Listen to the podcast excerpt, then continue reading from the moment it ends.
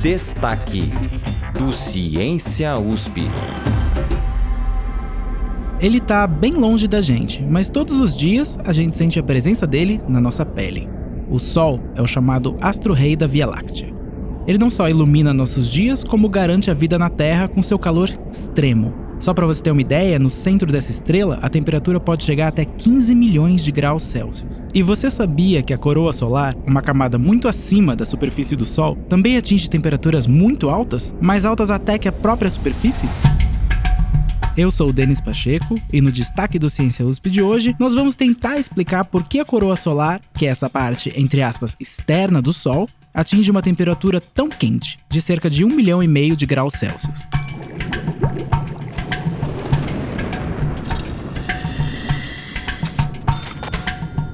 Em um artigo publicado na revista Physical Review Letters, em janeiro desse ano, pesquisadores do Helmholtz-Zentrum Dresden-Rossendorf, na Alemanha, apresentaram um novo modelo teórico que explica um grande dilema presente na astronomia desde a década de 1940. O trabalho procura entender por que a alta atmosfera do Sol, ou a coroa solar, é consideravelmente mais quente que a baixa atmosfera, algo que fisicamente parece improvável. A equipe confirmou experimentalmente a predição teórica das ondas de plasma, também chamadas de ondas de Alfvén, descobertas em 1942. Para explicar melhor como essa pesquisa foi realizada, a repórter Karina Taraziuk conversou com o Enos Picasio, professor do Departamento de Astronomia do Instituto de Astronomia, Geofísica e Ciências Atmosféricas da USP. Ele estuda o sistema solar e a física dos planetas.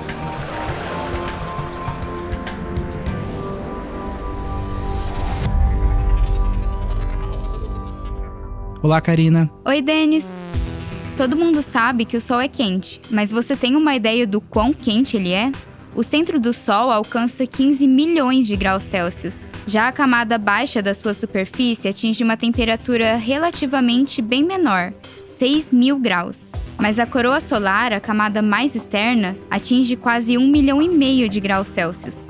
Desde a descoberta desses valores, cientistas procuram entender o porquê do fenômeno. E a trajetória dessa investigação não foi simples, mas vamos começar com calma. Antes da gente falar sobre a temperatura da coroa solar, é bom a gente entender primeiro o que é o Sol.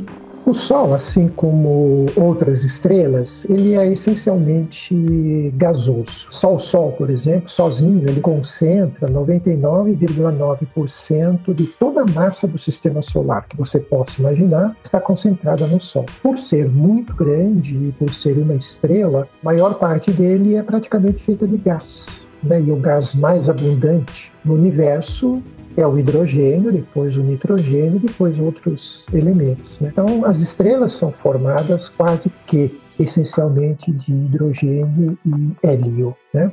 e os outros elementos químicos. Todos aqueles elementos químicos da tabela periódica que a gente estudou, eles são formados nas estrelas. Alguns são formados durante a vida da estrela, né, ela produzindo energia, e outros são formados, os mais pesados, por exemplo, que o ferro, né, eles são formados em eventos catastróficos grandes estrelas que chegam um momento, elas explodem, são chamadas de supernovas, elas brilham muito, e é um evento violentíssimo. Nesse evento acabam se formando os demais elementos químicos. A pressão no interior dessas estrelas é tão grande que elas produzem energia por fusão nuclear. O que significa? Ela pega o elemento mais leve, mais abundante, que é o hidrogênio, funde um hidrogênio no outro né? Então, forma a junção de dois átomos de hidrogênio, mas se você juntar duas vezes dois átomos de hidrogênio,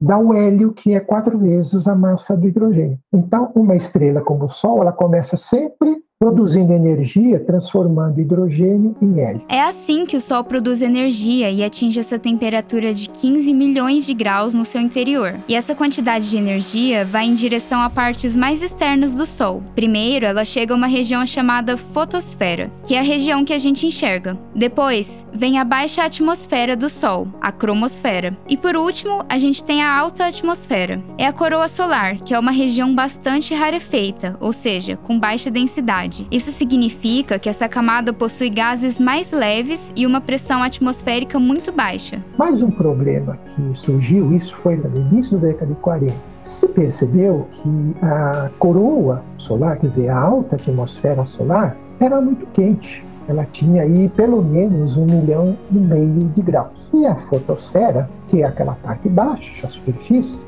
tem cerca de 5.800 graus, 5.900 graus. Então, era um problema muito sério, porque o calor ou a energia sempre flui do que é quente do meio quente para o meio frio e nunca do meio frio para o meio quente. Desde a descoberta desses valores de temperatura, uma questão permaneceu: por que isso acontece? No estudo recente feito por cientistas da Alemanha, a hipótese que explica o aquecimento da coroa solar é apontada como propagação de ondas. E o Sol, que é uma esfera gasosa, também se propagam ondas, embora o meio seja muito rarefeito, muito quente. Então, existem ondas mecânicas, ondas de magneto hidrodinâmica, é uma parte da física que liga o magnetismo com a dinâmica, e também chamado de ondas de plasma ou ondas de Alfvén, que esse pessoal está estudando também. Existem outros processos que explicam esse aquecimento, como a reconexão magnética. O que não se sabe ainda é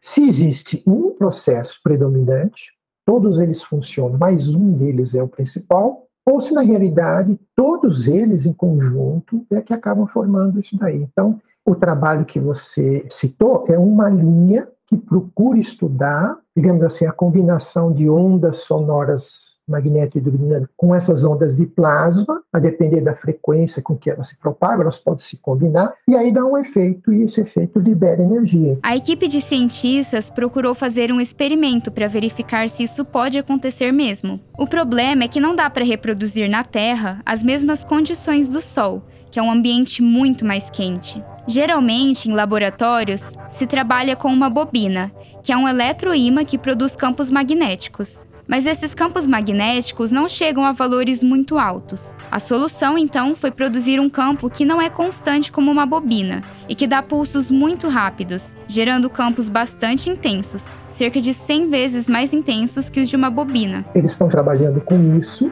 e usam um elemento químico alcalino, que é o rubídio líquido. E esse rubídio líquido, ele permite que essas ondas se propaguem desse jeito. O problema é que esse material é altamente reagente. Ele, quando entra em contato com ar, a reação é imediata com água é explosiva, então é perigosíssimo. E por que experimentos como esse, tão específicos, são importantes? Porque nós, seres humanos, precisamos estudar o Sol. O professor Enos responde essas questões a partir de duas linhas de pensamento. Uma, a ciência, digamos assim, ela estuda os problemas, né? Quer dizer, a física, ela não tenta explicar o universo, porque é impossível você explicar o universo como um todo. O que ela faz? Ela procura estudar uma pequena parcela ou uma parte da natureza e tentar entender o que é esse processo. Nesse sentido, a pesquisa científica vai expandindo. E a segunda linha de pensamento do professor é aquilo que, segundo ele, está mais ligado a nós. Nós dependemos do Sol, nós estamos aqui por conta do Sol, existe vida por conta do Sol. Hoje, se nós conhecermos melhor o Sol e todos os processos que podem acontecer, nós começamos a entender melhor a interação entre a luz solar e a Terra. Conhecer tudo isso implica na nossa sobrevivência, no nosso bem-estar e, ao mesmo tempo, numa teoria para poder entender melhor o que está acontecendo nas outras estrelas.